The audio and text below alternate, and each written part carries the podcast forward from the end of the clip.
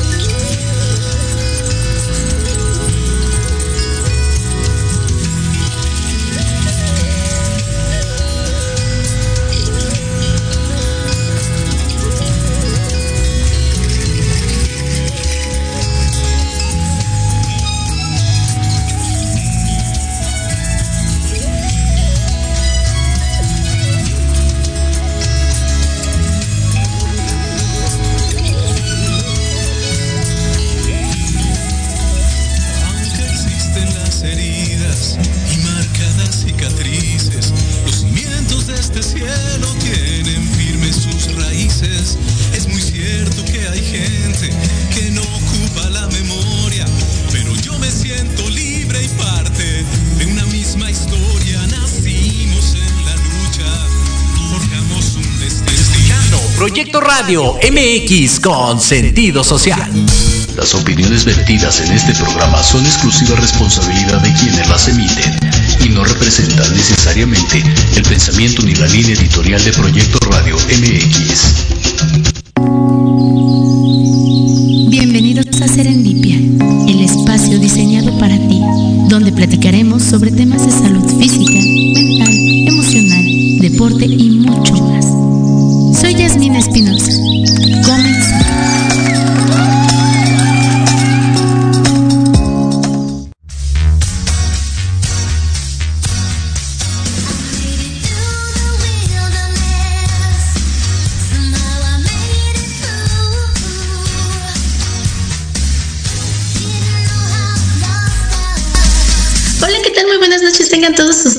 Bienvenidos a Serendipia. Esta noche estamos transmitiendo vía Zoom. Ustedes saben que la lluvia está terrible en la Ciudad de México y entonces mi querida invitada y yo tuvimos que tomar la decisión de hacerlo vía Zoom, pero no fallarles nunca. Eh, el día de hoy tenemos un programa súper interesante. Les voy a contar que tengo aquí conmigo a la psicóloga Paulina Monserrat, que nos va a hablar sobre emociones y ella trabaja diferentes áreas de la terapia. Ella nos explicará de qué se trata y sobre todo este tema tan, tan amplio que son las emociones, desde el punto en el cual ella lo aborda con los pacientes y también algunas recomendaciones para todos nosotros. Mi querida Pau, bienvenida a Serendipia. Hola, ¿cómo estás, Jazz? Qué gusto tenerte, gracias por aceptar la invitación, de verdad, muchas gracias por acompañarnos y te aseguro que va a ser un, un, momento padre entre nosotras y sobre todo para la gente que nos mira, que pueda eh, darse cuenta de este tema. Eh, tiene muchas áreas de oportunidad, tiene muchas eh, oportunidades de trabajar desde casa, con los niños, con nosotros mismos, pero sobre todo creo que tú y yo podemos saber de acuerdo a nuestra práctica profesional lo difícil que es que las personas hablen de las emociones y deja que hablen, que las conozcan, que las reconozcan, que sepan siquiera qué es lo que están sintiendo cuando lo sienten. Y bueno, te agradezco nuevamente la, la, que hayas aceptado la invitación. Y cuéntanos, cuéntanos, ¿por qué psicología? ¿Qué te gusta de la psicología? Mira, cuando, cuando empecé a estudiar psicología no tenía idea de que esto me iba a encantar. Por casualidad tuve eh, en una tarea que nos dejaron el primer contacto con esto de las emociones y me gustó muchísimo. Después como que lo dejé un poco dormido, pero terminando la carrera y entrando al primer diplomado que hice, que es humanista, ahí como que retomo la parte de las emociones y me fascinó más, ¿no? O sea, saber que mm, no todos son emociones, son emociones básicas, pero hay sentimientos, pero no te tienes que pelear, te ayudan un montón una vez que las puedes reconocer, que las que te puedes apropiar de ellas, que puedes como saber cómo puedes reaccionar porque ya te conoces, ¿no? No es nada más así como como que sí, porque sí. Um, eh, eh, y eso creo que es súper importante, ¿no? Que tú puedas conocerte para que puedas usar tus emociones como una herramienta y no como mucha gente las vive de es que esto pesa, es que esto está mal, es que esto no tendría que, yo no quiero sentir, no sabes la cantidad de pacientes que te me dicen, es que yo no quiero sentir, a ver, dime cómo se le hace para no sentir. Y yo, híjole, con esto sí te fallo, o sea, no hay manera de que, bueno, sí hay formas de que no puedas sentir, pero si no sientes es porque pues está pasando algo, ¿no?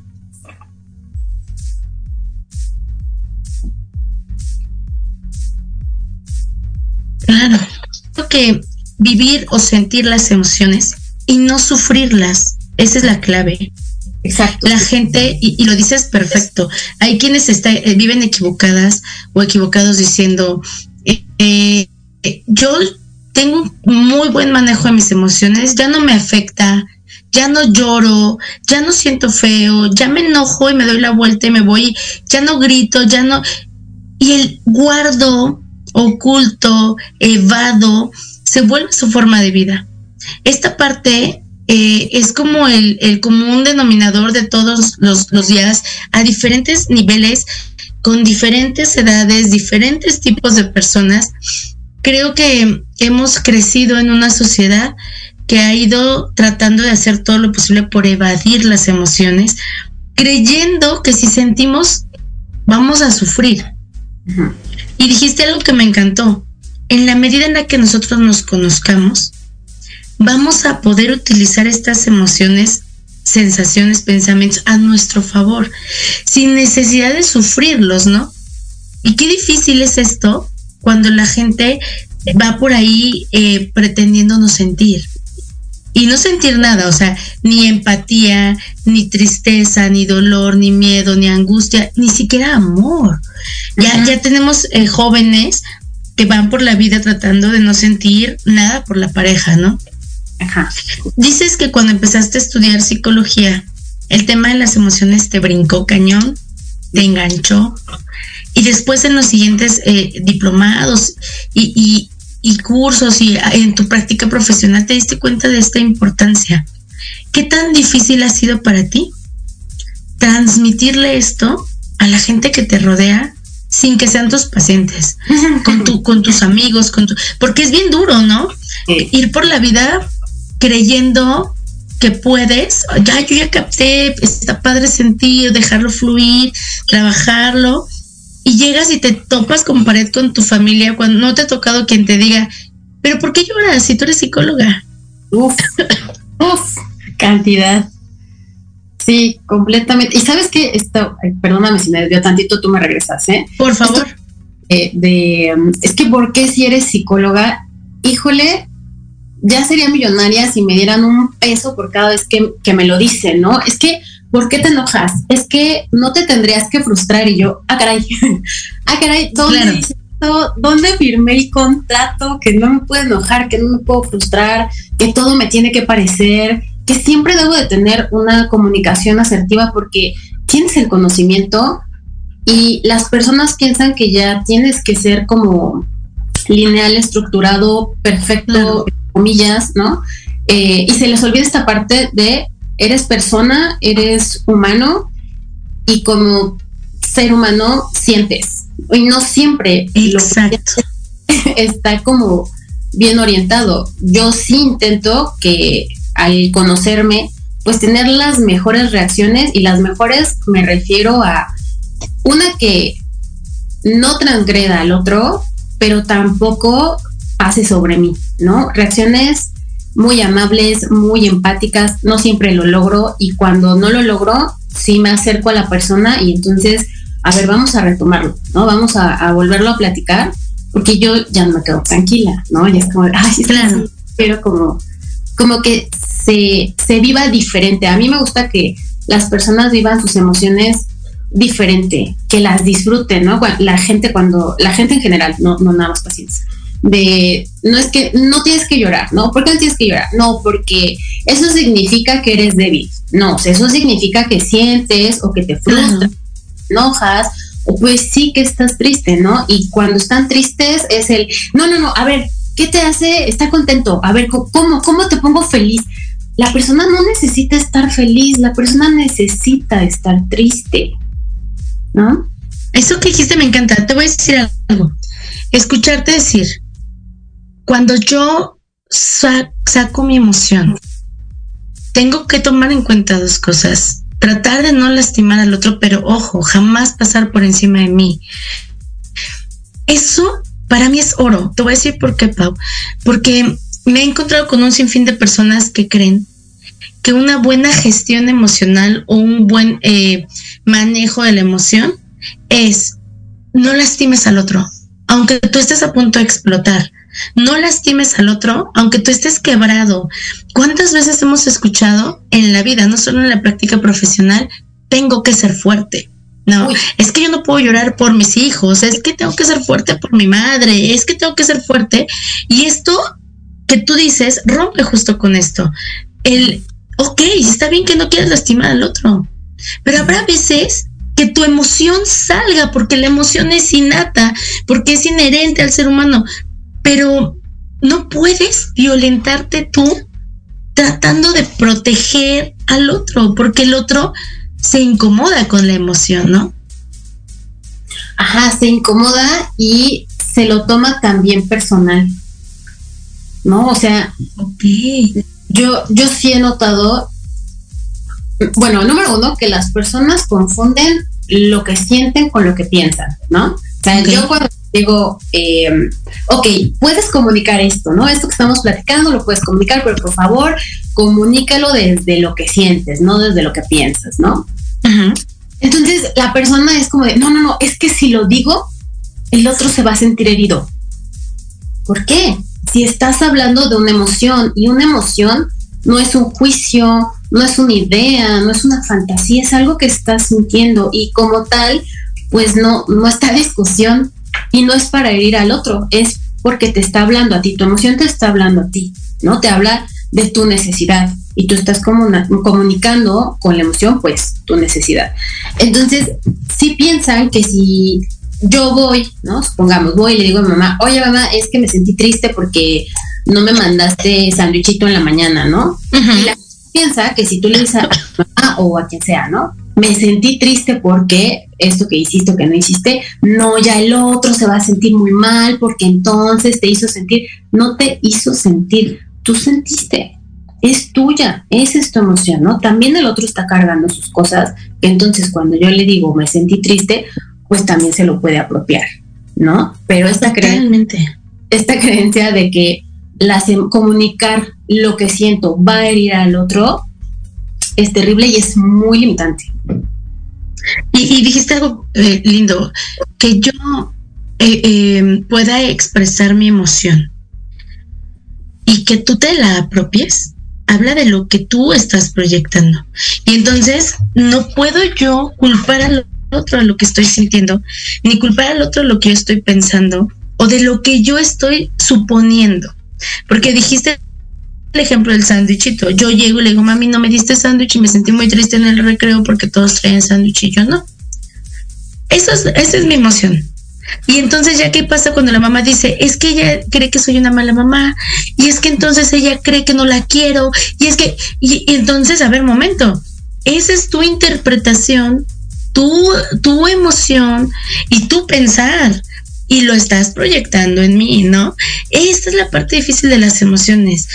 Cuando la gente asume que tiene que eh, coartar su manifestación emocional para que el otro no se, no se vea vulnerado, nos estamos lastimando nosotros. Y entonces vamos por la vida educándonos y educando a nuestro alrededor a no sentir. Hay una situación que yo trabajo mucho, por ejemplo, en tanatología, y yo les decía a mis alumnas, ¿cómo cuesta tanto trabajo de pronto hablar de nuestro dolor ante una pérdida, cualquier pérdida? Si vivimos en un mundo donde desde, desde que somos bebés nos enseñan a no sentir. Y si sientes, cállate. El niño se cae, se raspa la rodilla y en vez de decirle qué sientes, porque puede ser que sienta dolor, pero también puede ser que sienta vergüenza. También puede ser que sienta humillación, no lo sé, ¿no? ¿Qué hacemos los adultos? Ah, ven, no, no pasa nada. Mira, mira un pajarito, te compra una paleta, no llores. Y entonces nos programamos de tal forma que cuando yo soy un adulto, y tengo una emoción que genuinamente eh, eh, eh, sale de mí, uno, no sé cómo se llama, porque yo sé que solamente puedo estar enojado y triste. Dos, no sé cómo expresarlo sin sentirme mal, sin sentirme culpable. Y tres, esta emoción que yo siento, la voy guardando tanto que ya me acostumbro a no sentir. Y se quedan acumuladas estas emociones.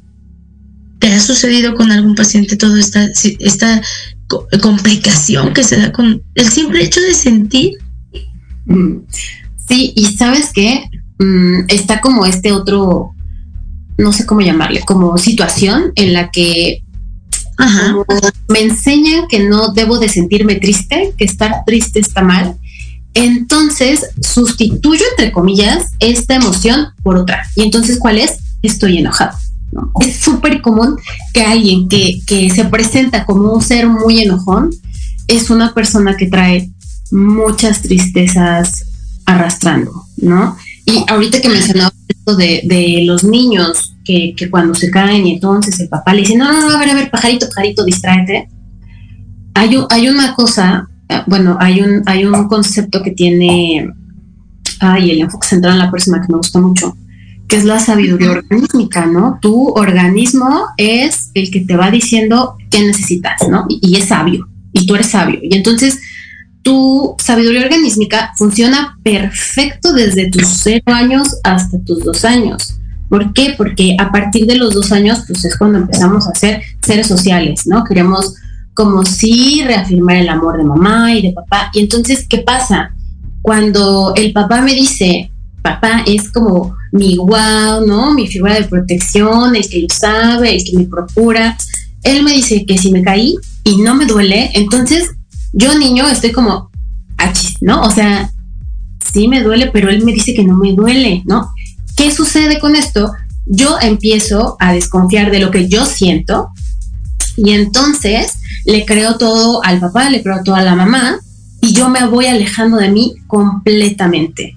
Y por eso uno de los objetivos de la terapia es que tú vuelvas a conectar contigo, ¿no? Tú vuelvas a saber qué es tuyo, qué es del otro, qué te sirve a ti, qué no te sirve, eh, qué, puedes como tú desarrollar, qué te gusta de eso que aprendiste, qué puedes desechar, ¿no? Eso, eso de la sabiduría organísmica a mí me encanta me encanta y me gustaría que todos regresáramos a, ser sabios, ¿no?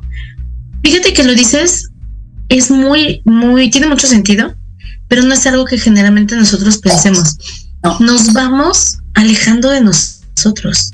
Y entonces lo que yo sabía que se sentía como, como tristeza, como miedo, como dolor, a mí mi papá dijo que, no me dolía, mi mamá dijo que no pasó nada, mi mamá me dijo que no estoy triste. Y si ellos me lo dijeron, yo les creo.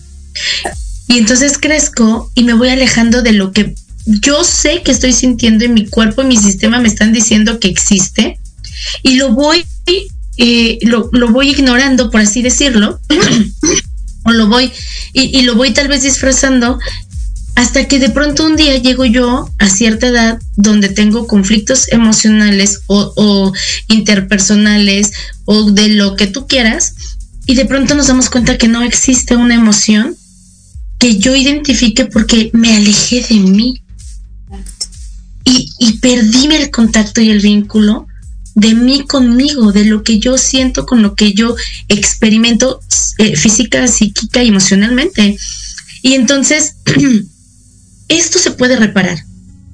Se puede ir a una terapia, se puede vincular una vez, una vez más con nosotros, pero se necesita que las, personas quieran. Yo tengo muchos pacientes que llegan y me dicen, iba a venir contigo hace un año, hace medio año, hace ocho meses, pero no quería venir porque sé que voy a sentir, sé que algo me va a doler, porque nos han hecho creer que el dolor es malo, que la tristeza es mala, como si de verdad pudiera existir una persona que viva por ahí siendo feliz por siempre, ¿no? Y, olvidan esta parte de, de, la expresión, de, de, lo que nos hace ser humanos.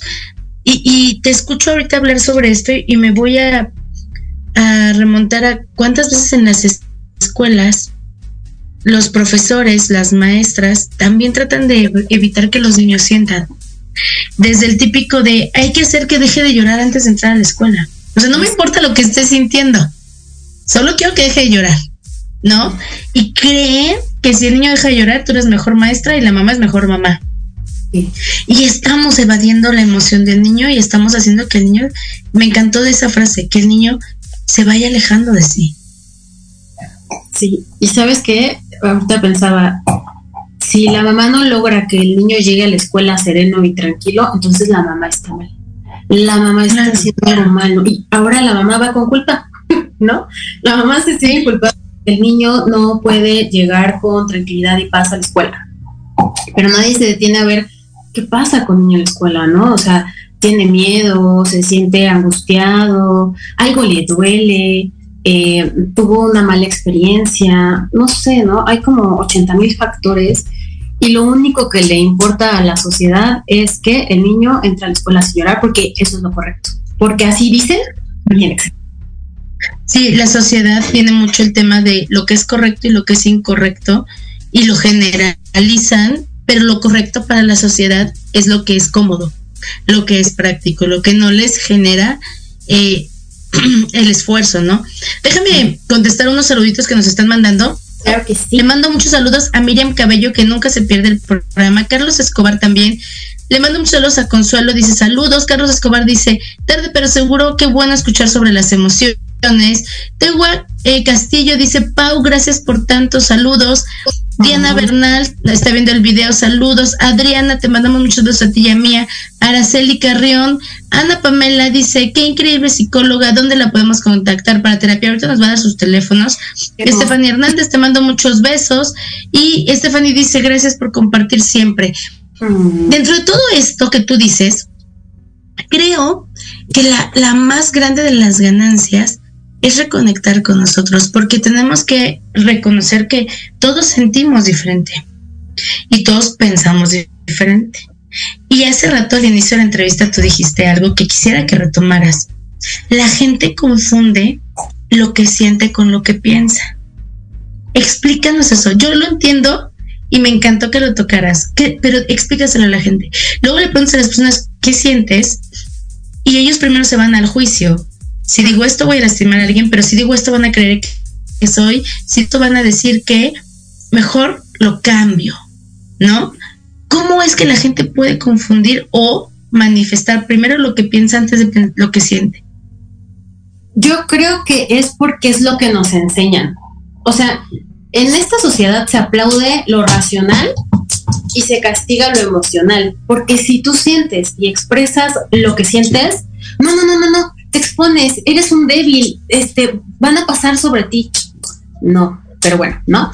Y entonces, ¿qué se aplaude? Que no, esta persona piensa este, muy, eh, es estructuradamente y tiene mucha razón, ¿no? Entonces tú eres ser racional y te ponen en un altar y eres lo máximo. Entonces, partimos de ahí, ¿no? No te enseñan a decir lo que sientes, te, enseñan a decir lo que piensas. Ejemplo, este, cuando tu pareja te dice, es que llegaste tarde, yo creo que no te importo, ¿no? Ok, es diferente si yo digo, oye, es que cada vez que llegas tarde, yo no me siento importante, yo no me siento una prioridad para ti, ¿no? Es abismalmente diferente y cuando, cuando tú compartes tu emoción, es más fácil que el otro te lo reciba que cuando tú le compartes lo que piensas, porque cuando tú le compartes lo que piensas, generalmente va acompañado de un juicio o de algo que tú te estás imaginando y entonces y lleva una culpa implícita. Por supuesto, ¿no? Entonces yo pues me cierro, no no quiero escuchar esta acusación, no me quiero sentir culpable, entonces no te puedo escuchar, ¿no? Con permiso sale bye, hay quien huye, hay quien empieza a contraatacar y entonces nuestra comunicación, vale, bueno, ya no existe, ya no hay comunicación, ya no hay un compartir genuino. Fíjate que es, es cierto, cuando de verdad tratamos de interiorizar, nos dejamos sentir, y te hablo de mi sentir, es como, como abrirme, como desnudarme, como compartirme contigo, como decirte, mira, esto es lo que estoy sintiendo, y solo quiero compartirlo.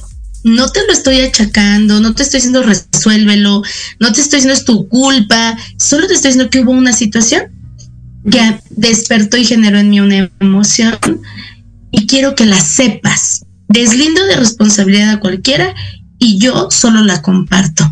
Que si yo hablo de mi pensar, entonces yo estoy hablándote de mi interpretación, hay una culpa, hay un juicio, hay, hay un responsable y entonces dijiste, perfecto, la gente no solamente hay ocasiones en las que se va, hay ocasiones en las que contraataca.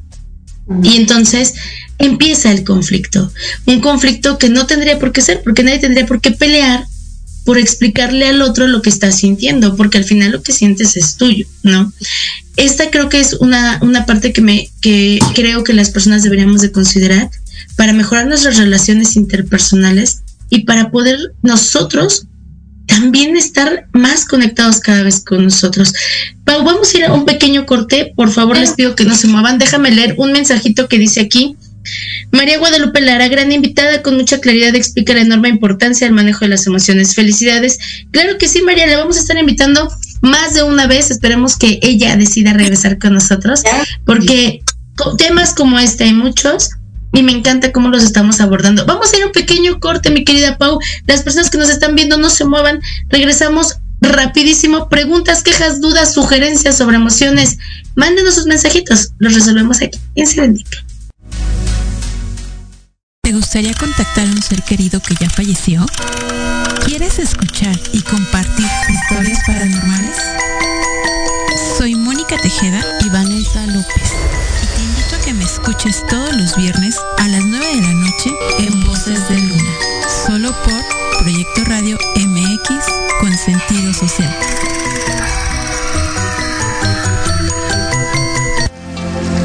Hola, ¿qué tal?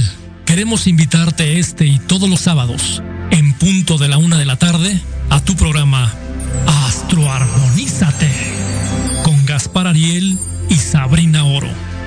Conocerás de la mano de grandes maestros la influencia de los astros en tu vida, el poder de la magia, la talismánica y los secretos que el tarot tiene para ti. Tenemos una cita aquí por Proyecto Radio MX, la radio con sentido social.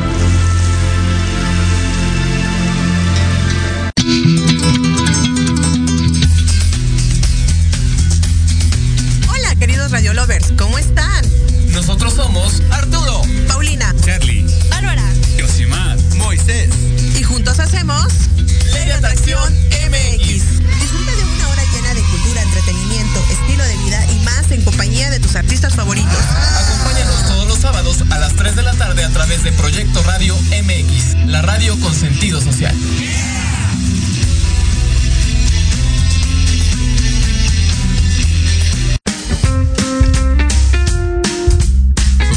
Todos los lunes a partir de las 11 11 de la mañana a las notas que no se notan. Noticias importantes que no brillan, pero que en este programa las conocerán. Solo a través de Proyecto Radio MX con sentido social. Aprende a conocer las verdaderas causas que provocan sufrimiento o atraen enfermedades y situaciones difíciles a tu vida. ¡Por Dios, tengo miedo! Piensa en transformarte. Piensa en Jishu. No te pierdas todos los lunes de 12 a 1 Sana sin medicamento, un espacio que es para ti por Proyecto Radio MX con sentido social.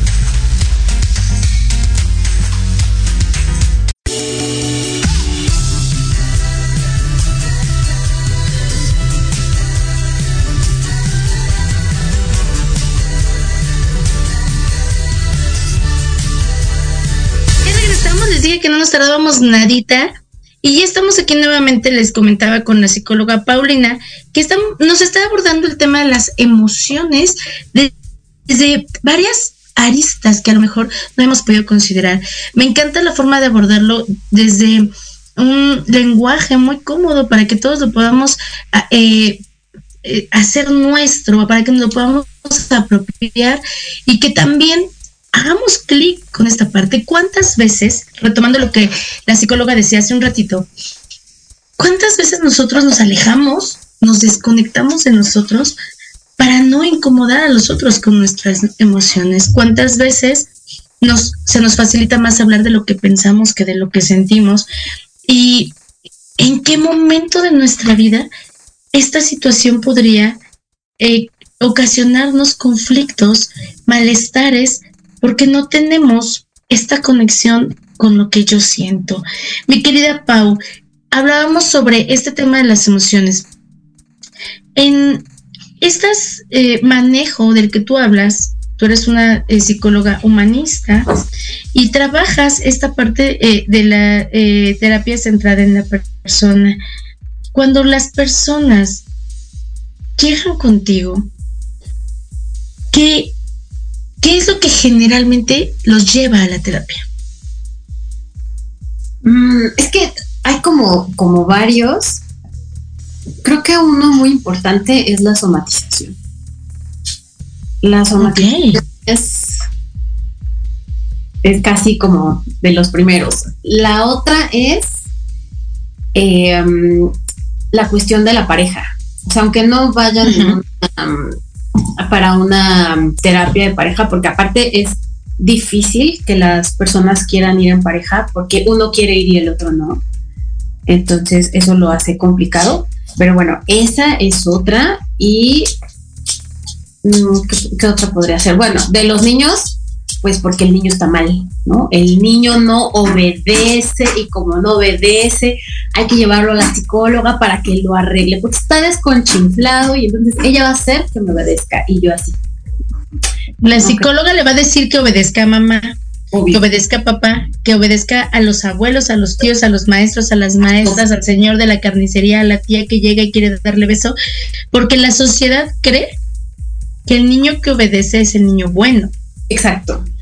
Se nos sí, ha de... perdido mucho esta visión, porque yo estoy totalmente de acuerdo contigo.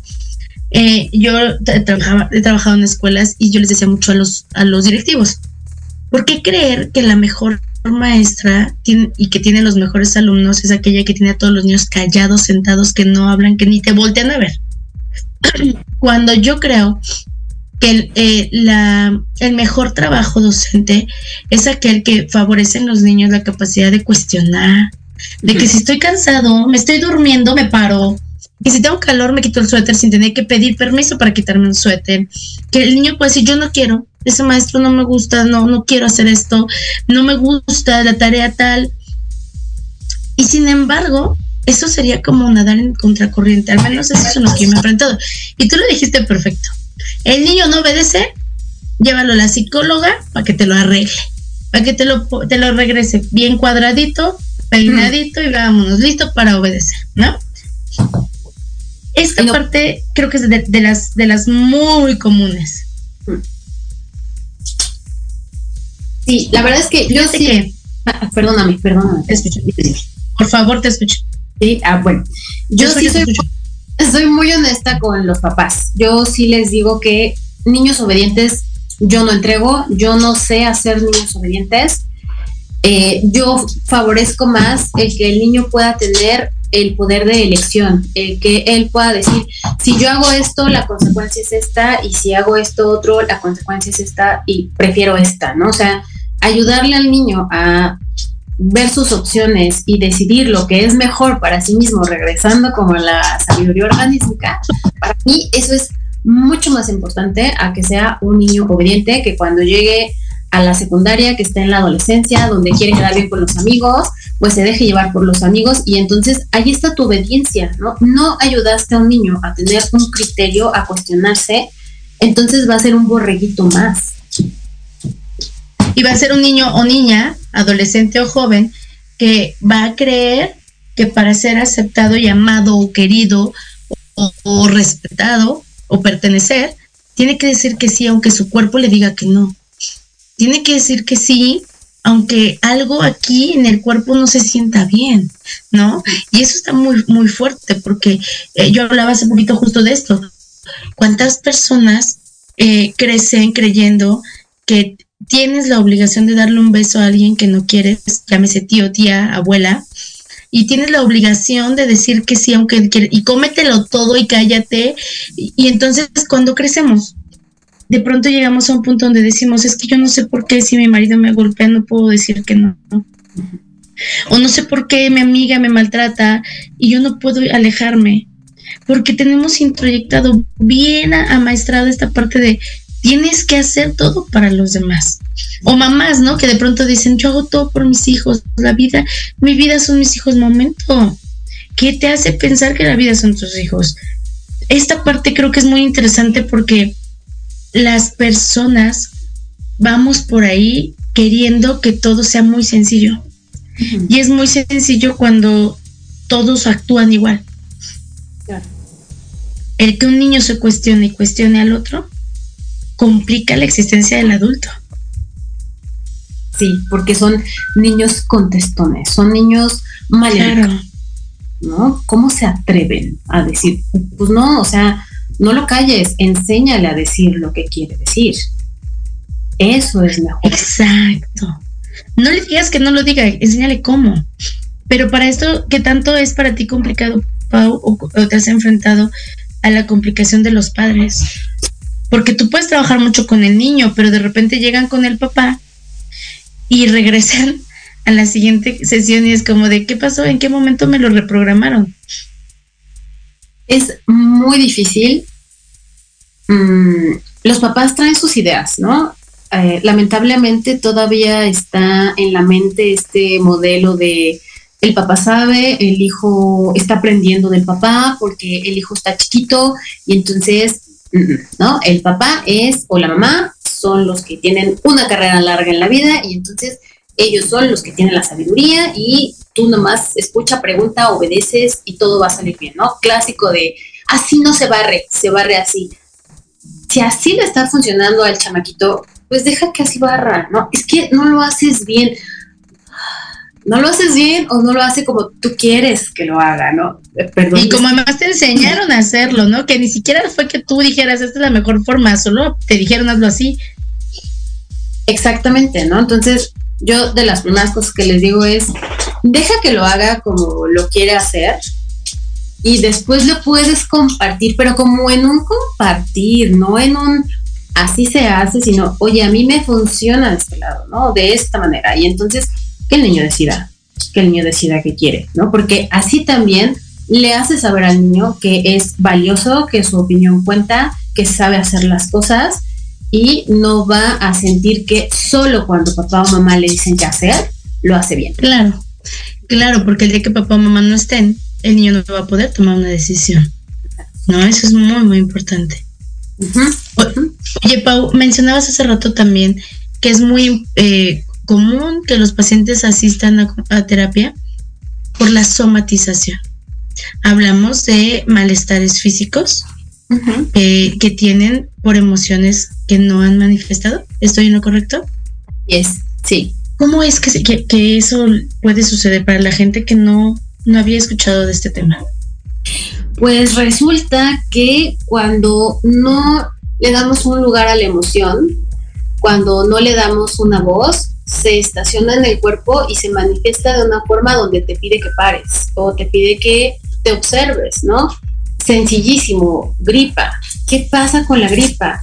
La gripa es, te quedas en tu casa, te pones a descansar, te recuperas, te apapachas, porque esto ya no puede seguir, ¿no? O el, la persona que tiene tanto llanto contenido que entonces le da una gripa y no para de moquear y no le paran los ojos y ya tiene este rollo en la garganta y ya no puede hablar, ¿no? Y te prometo que he estado así en sesión de trae la garganta cerrada, encontramos qué, qué es lo que trae y entonces se le empieza a aclarar, vamos, no va de, de allá perfecto, pero entonces se empieza a sentir mejor, ¿no? Ni siquiera tiene que ir con la persona con la que tiene el conflicto a decirlo, sino solo darle lugar. Ajá, ¿no? Otro ejemplo rapidísimo y que yo creo que muchos, muchos lo vivimos, eh, colitis, gastritis, ¿no? Estas partes del estómago. Gastritis, pues que eres un enojón, así, pero de primera, ¿no? Colitis es que eres el ser súper aprensivo y ¿qué pasa? Tienes que aprender a soltar. Tienes que aprender a soltar, tienes que trabajar con soltar. Entonces empiezan las personas a trabajar todas estas cosas que traen y de verdad notan una diferencia en su vida, ¿no? En su salud y ni siquiera es que estén tomando más pastillitas. Es Al contrario, ¿no? Sí, justo. O sea, hay quien ya listo, ya acabé mi tratamiento y no necesité más y llevo cinco años sin volver a tomarlo y está fabuloso, pues sí, porque entonces estás hablando de lo que te pasa, de lo que sientes y no estás aprendiéndolo ahí en el estómago, por ejemplo, ¿no? Ahorita hablando de, bueno, en el, intestino. Ajá, ajá. Claro, y que, que además, como tú lo decías hace rato, me conecto conmigo, me, me dejo sentir, me, me, le doy nombre a lo que siento, claro. y entonces mi sistema ya no necesita ser tan, tan duro enfermándome para que yo le escuche, ¿no? O sea, las personas deberían de comprender que toda enfermedad física tiene un origen de emociones que no se han trabajado. Y que las enfermedades crónicas, imagínate la cantidad de emoción que va guardada. Ahora bien, si vivimos en una sociedad que oculta la emoción y que trata de hacer de cuenta que no pasa nada, Imagínate por qué entonces tenemos en, una sociedad que se enferma muy frecuentemente y que además vivimos medicados en vez de, de conectados. No, este miedo de sentir. ¿Sabes que ahorita que lo dijiste, medicados en vez de conectados? Las personas que yo he tenido que así, lo primero de, dame algo para que ya no sienta, ¿no? No, te voy a dar un zape, ¿no? no, para que sientas bien, para que lo sientas de verdad. Bueno, no, yo no soy violenta, pero el punto es que no, o sea, no se trata de que dejes de sentir, se trata de que lo ubiques, lo sientas, le pongas un nombre, le des una dirección, lo uses a tu favor, ¿no? Esto de no sentir es como, como una fantasía, ¿no? está, no sé, la verdad es que me da mucha tristeza esta idea de, que el no sentir es como el bienestar, ¿no? Es el estar bien, que siempre les digo, ¿cómo es estar bien? ¿No? O sea, ni siquiera hay una respuesta a un estar bien. No hay un, bueno, estar bien es que yo esté tranquilo, o esté relajado, o esté en armonía, o esté satisfecho. No sé, hay cualquier cantidad de sentimientos que puedes meterle al bien. Y lo único que dicen es, Bien. ¿Y cómo es bien? Pues, pues nada me duele. Ah, bueno. Qué bueno. Menos mal, ¿no? Sí, y, fíjate que eso que dices es real. las personas buscan el bienestar en la evasión, incluso en las relaciones. ¿No? ¿Cuántas veces nos toca ver a, personas que dicen, me encanta, salí con él, con ella, y estoy vuelta loca, y estoy súper emocionada, y ya quisiera hablarle y decirle que me gusta, ¿y por qué no lo haces? No. Porque ¿cómo va, voy a quedar? Va, a decir que ya me no, va a decir que yo, siento, va a decir, no, mejor así, que crea que no me importa. ¿no? Que, ¿Cuántas veces hemos visto rupturas amorosas muy significativas y la persona dice, vas a ir, va a estar tal persona, actúa como si nada, ¿eh? que no vea que te está doliendo. Tienes que ser fuerte, no, no dejes que te vea llorar, ese no dejes que te vea llorar. Yo siento que me dan una, un puñetazo en la nariz cada que lo escucho. No dejes que te vean llorar. Eh, y me, me, puede, me puede mucho el darme cuenta como una emoción que genuinamente quiere desbordarse porque tu cuerpo así lo necesita. Hay personas que tienen una alta capacidad para comprimirlo, para contenerlo, ¿no? Ay, sí, están, están bárbaros, están bárbaros. Em, esa forma en la que de verdad se comprometen a ocultar lo que sienten y entonces, ok, ¿no? Tú ocultas lo que sientes, tú finges que no lo estás sintiendo, pero ¿qué pasa? Entonces te vas al extremo de la desensibilización. ¿Cuál es el tema con las emociones? Las emociones son aliadas porque te dicen qué necesitas. Entonces, si tú estás minimizando o ignorando o fingiendo que no existe, entonces no te puedes atender. No, si tú sabes que em, esa persona para ti es un peligro, pero entonces ese miedo que te genera estar con esa persona de repente es como de no, o sea, no, no, los miedos es para los cobardes, no, no, yo cualquier cosa que me quiera hacer, yo puedo. ¿Qué haces? Te expones. Te pones ahora sí en peligro, ¿no? Y la función del miedo, que es cuidarte, protegerte, pues ya no existe. Ya no te puedes cuidar. ¿Qué pasa cuando yo no me escucho? Entonces dejo de confiar en mí. Ya no puedo confiar en mí. Mi intuición cancelada ya no está. Se pierde. Ya no le escucho, ya no me escucho, ya no me valido. ¿Y qué pasa? Empiezo a ser un ser inseguro. Empiezo a ser un ser inseguro, pero fíjate que, qué fácil lo pones sobre la mesa y la verdad es que vale mucho la pena entenderlo desde esa perspectiva. En el momento en el que yo trato de dejar de sentir o ignoro lo que siento, dejo de escucharme rompo mi vínculo con mi percepción, rompo mi vínculo con aquello que me protege de malestares mayores porque no quiero ni puedo, no me escucho y no me doy el permiso de saber qué necesito. Qué, qué, qué maravilloso escucharlo así. Esta es la importancia de las emociones. La, la importancia de las emociones no es que el otro las sepa la importancia de reconocer la emoción, porque bien lo dijiste, a veces ni siquiera necesito decírsela a la persona involucrada, solo decirlo, solo, solo verbalizarlo, solo dejarme sentirlo. Y entonces, esta es la parte importante, que las personas comprendan la maravilla que es empezar a dejarnos sentir. Lo dijiste precioso, Pau, y me encanta. Dice aquí Juan Pablo Vázquez, gran entrevista, gran invitada, pura gente eh, eh, de la señora Paulina. Eh, no le entendí bien este mensaje. Gran entrevista, gran invitada. Ah, claro que sí, dice aquí que con todo lo que tú dices, se va a morir todo el mundo si no habla de estas emociones. Eh, Xochiquetzal Parra dice muy cierto, Alicia Ruiz dice excelente tema, felicidades. Pau, ¿dónde te puede encontrar la, audiencia si quisiera contactarte para una terapia? Eh, Puedo darles mi número. Por favor, redes, el número telefónico, todo aquello donde te puedan contactar.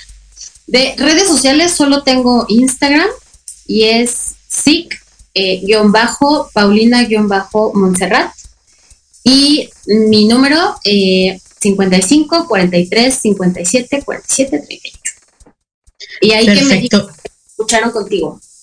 Claro, que pongan, te vimos en Serendipia para que ella pueda hacerles un espacio y empezar a trabajar con ello. Ahorita vamos a repetir nuevamente sus datos para que ustedes lo tengan. Mi querida Pau, ¿qué podrías tú recomendarle, comentarle, sugerirle, decirle expresarle a la gente que nos mira sobre esta importancia de darle voz y, y darle vida a nuestra emoción sin importar la edad, sin importar que ahorita estemos bien. Porque hay mucha gente que dice, bueno, es que yo no estoy enferma, ¿no? Y creen que, es porque lo han manejado muy bien. A estas personas que hablan del control de las emociones en vez de esta buena gestión y, y que creen que han controlado las emociones porque ya no las sienten o ya no las expresan. ¿Qué les podrías decir a todos ellos? Eh, yo creo que lo principal que podemos hacer las personas es reconceptualizar la emoción. Como es un aliado, es una herramienta, es algo que habla de mis necesidades. Claro que sentir te hace vulnerable, por supuesto, pero la mala noticia es desde que naces, eres un ser vulnerable, eres un ser débil, pero eso no debería de llevar tu vida, ¿no? Es lo reconozco y qué tengo que hacer con esto. Y a veces también me doy permiso, ¿no? Entonces, lo ideal es que yo entienda que mis emociones son una aliada. Me ayudan a saber necesidades y en cuanto las escuche y las valide y las atienda, mi forma de vivirme va a completamente diferente. Claro, las emociones son aliadas las emociones nos ayudan a que nosotros escuchemos que necesitamos. Es una forma de nosotros mismos de, de, hablarnos, de ponernos a salvo, ¿no?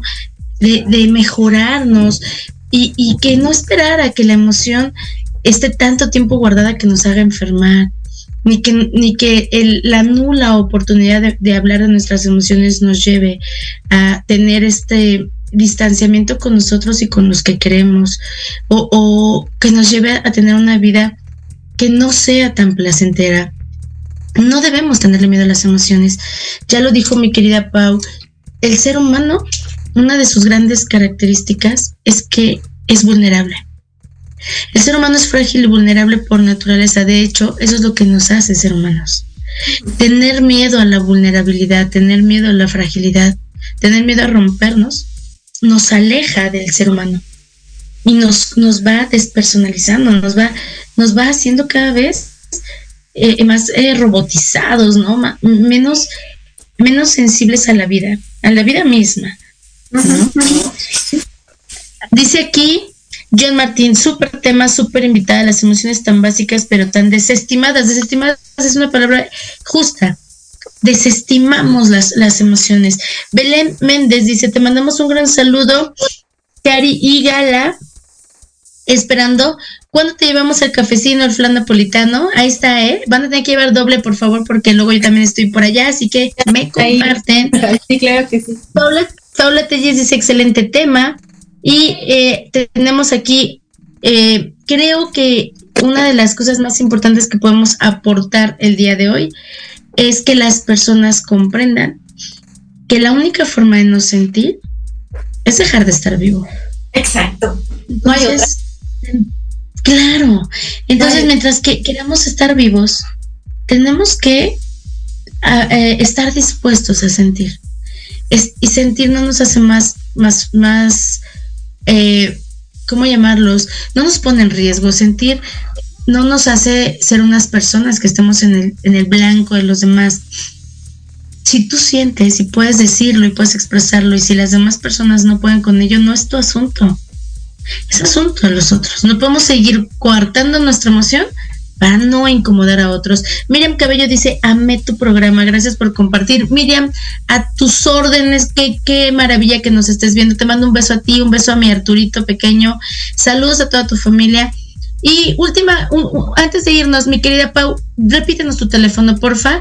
Escríbanle WhatsApp y le ponen te vi en Serendipia si quieren una sesión y tu Instagram. Sí, 55 43 57 47 38 y mi Instagram es sic-paulina-montserrat. Muchas gracias, mi querida Pau. Un placer tenerte aquí, aunque sea a la distancia. Serendipia es tu casa.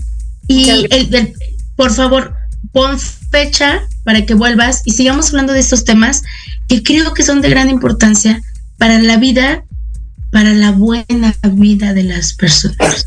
De verdad, gracias, mi querida Pau. Gracias a ti. De verdad me la pasé increíblemente bien. Qué rápido se pasa el tiempo. Sí, una hora parece mucho, pero se va volando cuando hablamos de lo que nos apasiona y cuando de verdad tenemos esta parte de compartir con alguien que tiene el conocimiento. Muchísimas gracias, mi querida Pau.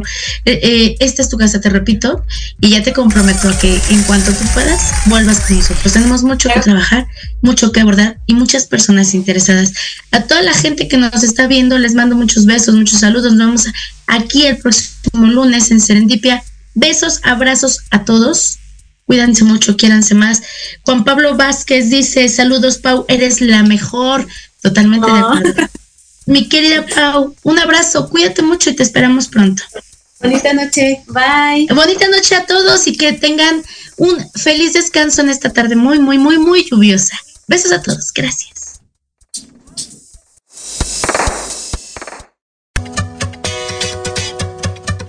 Gracias por acompañarnos una noche más en Serendipia.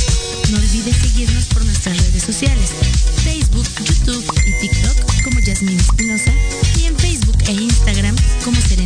JE y Serendipia. Los espero el próximo viernes en Proyecto Radio MX con sentido social. Estás escuchando Proyecto Radio MX con sentido social.